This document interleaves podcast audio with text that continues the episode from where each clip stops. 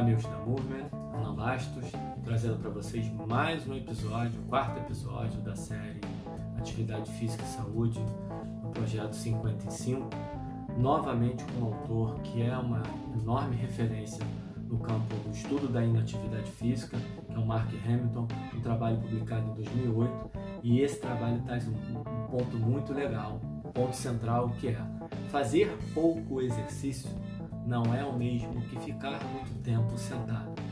Quando você escuta ou você lê de cara essa frase, você como assim não?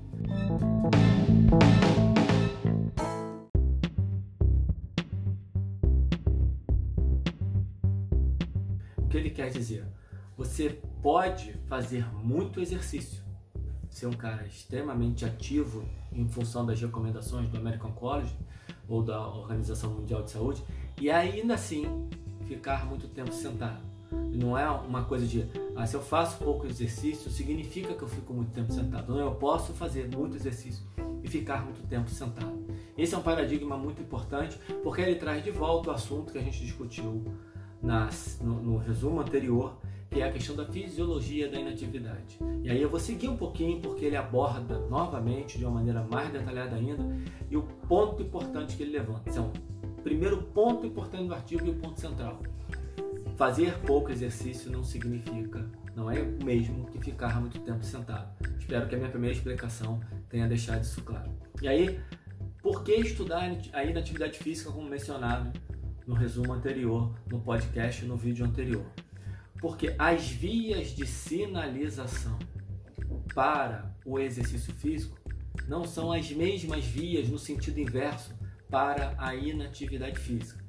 Por exemplo, uma pessoa que faz muito exercício, ela começa a aumentar a expressão do RNA mensageiro da enzima lipoproteína lipase. Quando você se torna sedentário, você não diminui essa expressão, ela permanece alterada, mas você diminui a atividade dela. E quando você se torna ativo, você aumenta a atividade dela, sim, você traz a atividade dela para uma normalidade. Mas aí parece que a relação é de via de mão dupla, mas quando você olha lá a expressão do RNA mensageiro, você vê que as vias são diferentes. Outro exemplo que talvez fique um pouco mais claro, você pegar a, a, a gente tem uma enzima na MPK que é um sensor energético da célula, que, que é muito ativa no treinamento de resistência, no treinamento de endurance, do ponto de vista cardiovascular, uma corrida, por exemplo. E essa via, essa, essa enzima, ela inibe a via de sinalização do mTOR, que é a via de sinalização para a hipertrofia. Então, se ela está inibindo o mTOR, ela está inibindo a hipertrofia. A partir do momento que eu paro de correr e a MPK fica inativa, eu estaria ativando o mTOR e gerando uma sinalização para hipertrofia. Seria isso. Se as vias fossem opostas, funcionaria dessa maneira. Então, esse é o ponto que ele chama a atenção, que as vias não são opostas. Daí a necessidade de se estudar mais a inatividade física, entender mais os efeitos da inatividade física, para que a gente possa entender as doses de inatividade física que são altamente letais. E isso é tão importante quanto estudar as doses para a atividade física. Porque nós temos evidências que mostram que, ainda que eu seja uma pessoa que faça uma quantidade boa de exercício por dia, se eu ficar muito tempo em comportamento sedentário, eu posso estar prejudicando os efeitos alcançados naquela sessão de exercício físico. Daí, novamente, repetindo, né, sendo redundante, daí a importância de se estudar, como esses autores chamam muita atenção, de se estudar os efeitos da inatividade física, para que se crie aí a recomendação final que ele coloca no artigo dele, para que se criem recomendações, recomendações públicas, recomendações da autoridade, para que as pessoas fiquem menos tempo sentadas, para que a gente entenda mais isso.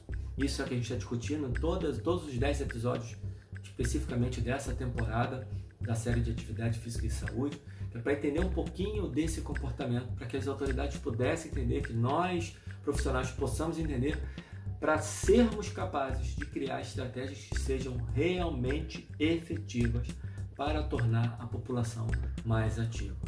Lembrando, nós, nós estamos fracassando ao longo de décadas no sentido de conseguir trazer a população para um nível de, de atividade física mais ativos.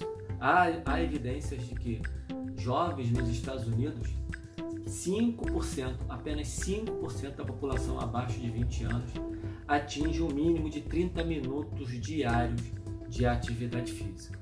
Isso é muito louco, isso é, é, é, é, alarmante, é a tal da pandemia do sedentarismo. O sedentarismo hoje ele é considerado uma pandemia.